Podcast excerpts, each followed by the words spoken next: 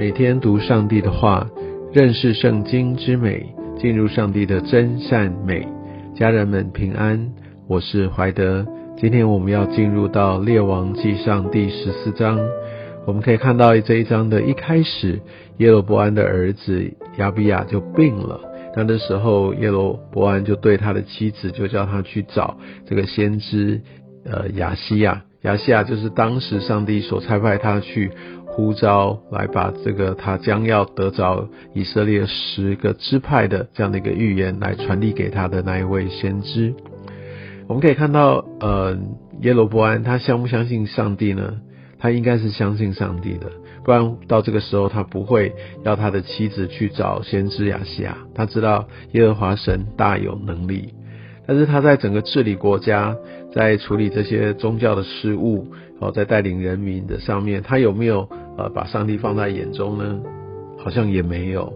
好像在他可以自己掌权的时候，自己掌控一切，他就都用自己的方式，甚至呃不惜违背上帝，因为好像要遵循上帝的道路，呃比较多的挑战，好像他的人民要往南。然后，也许他没有办法按照他的这种个性、他的方式来建立呃他自己的祭司制度，因为他想要真正的是掌控在这个国家的每一个层面，所以他选择还是用自己的方式，即使呃之前的那个犹大的神人来警告他，他事情过去之后依然我行我素，把整个国家的人民都让他们陷入最终。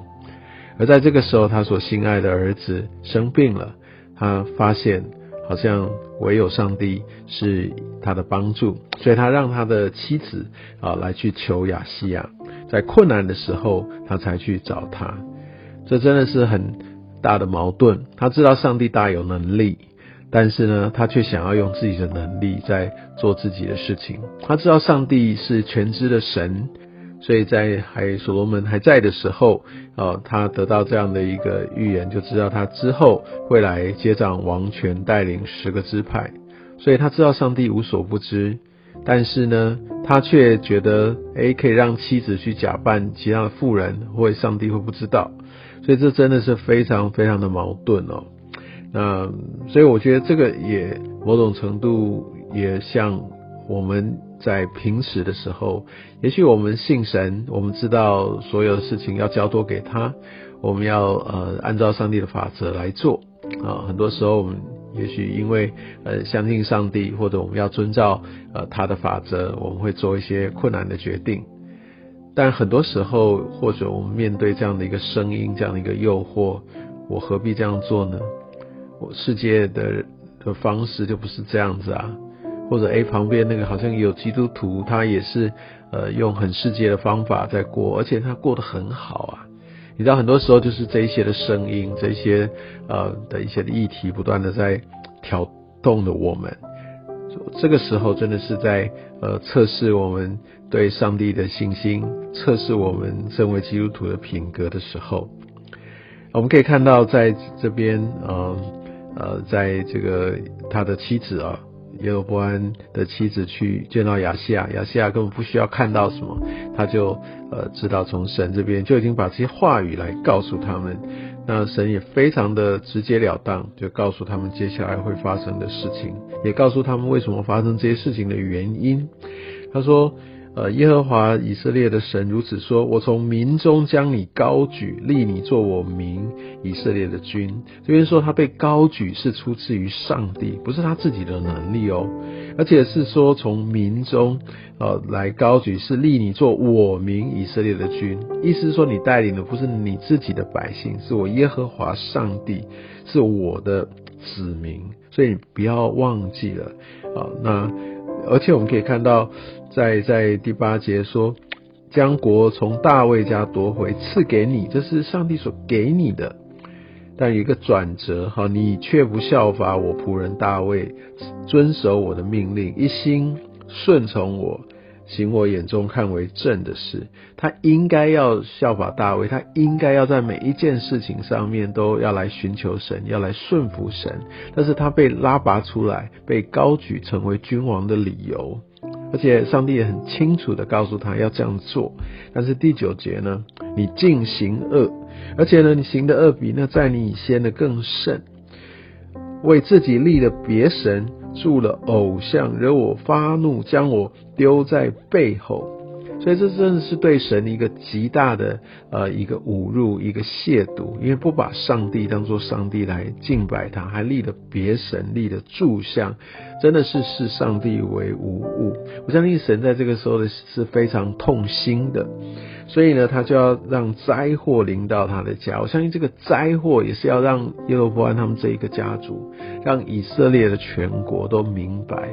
真的必须走走在呃神的一个道路上，神最主要的心意就是要让他的百姓可以蒙福，那这个唯有走在他的道路上才得以成就，所以他用这种方式，呃，好说也好，或者是用一些的提醒，呃，用先知的预言去警告，甚至用外族呃来来来做一个惩罚，让他们目的是要让他们能够回转，不要再一错再错的下去。在这边讲到第十节，虽然我们读到说，我必使灾祸临到他的家，但这个灾祸最终的是要可以领希望以色列民他们可以归回，只是他们真的是非常非常的顽固啊。那在那个圣经的写法叫做非常的顽梗。哦，他们既顽固，然后又固执，然后觉得那个脖子好像是硬的，都不肯转头，不肯回头啊。所以乃至于上帝来告诉他们，会有一个非常非常严厉的一个刑罚。所以也告诉他们说，一回去，啊，他孩子就会死。我想成为一个非常非常清楚的印证啊。那但我们可以看到，在这个过程当中，哇，这真的是呃，非常的让人很痛心。那。就像十六节哈耶罗伯安所犯的罪，又使以色列人陷在罪里，好，所以耶和华就将以色列人交给仇敌。所以我相信这件事情就不断的来看见，特别在后面以色列或还有南方的有大国，看到不断的靠着这些的仇敌，不断的在欺压他们，神的保守不在了，而神也透过这些的仇敌再来刑罚他们、处罚他们。提醒他们，警告他们。我想这最终的目的，我们都很清楚，重复许多次了。因为神就是想要挽回他的百姓，只是真的百姓非常非常的顽固啊。最后我们可以看到，在南国，南国的状况真的也好不到哪里去。在二十二节看到犹大人来行耶和华眼中看为恶的事情，犯罪触动他的愤恨，他们怎怎么样呢？二三节。因为他们在各高岗上各青翠树像竹坛，就是跟外邦的做法，那些呃拜这些其他偶像的这些其他宗教做法一模一样，立柱像木偶，还有顽童，就是呃娈童，就是在那个庙里面的那种庙祭，哦，这里有同性的性行为，然后。借着这个呃宗教之名啊，借着献祭之名来行这些不正确的这些呃性方面的一个败坏的的这很多很多的这些的仪式，所以这真的是完全完全的亵渎神。所以呢，上帝就呃可以看到耶罗伯安王第五年，其实没有多久，埃及王就上来攻取这个耶路撒冷。还记不记得呃所罗门王他娶了法老的女儿？就是要呃来寻求两两个国家的和平，但是我们可以发现什么样？换了一个法老王，也换换了一个呃犹大王，整个局势就改变，就翻脸了。法老王就上来攻击，把这所有的这些的财物、这些贵重的东西，在王宫里的、在殿里面的全部掳掠出去。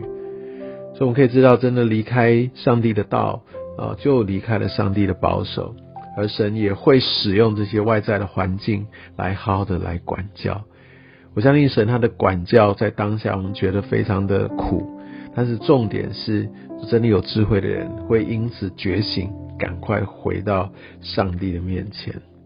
我想在接下来的经文，这整个呃的列王记上跟下都在记载着这些的王，他们如何的在治理，他们如何的在在呃看待上帝。所以我想，这样的一个让我们读起来有点沉重的一些的经文，也是神对我们要所显现的一个恩典，因为他要我们进入他的祝福、跟喜乐、跟盼望里。愿上帝祝福你。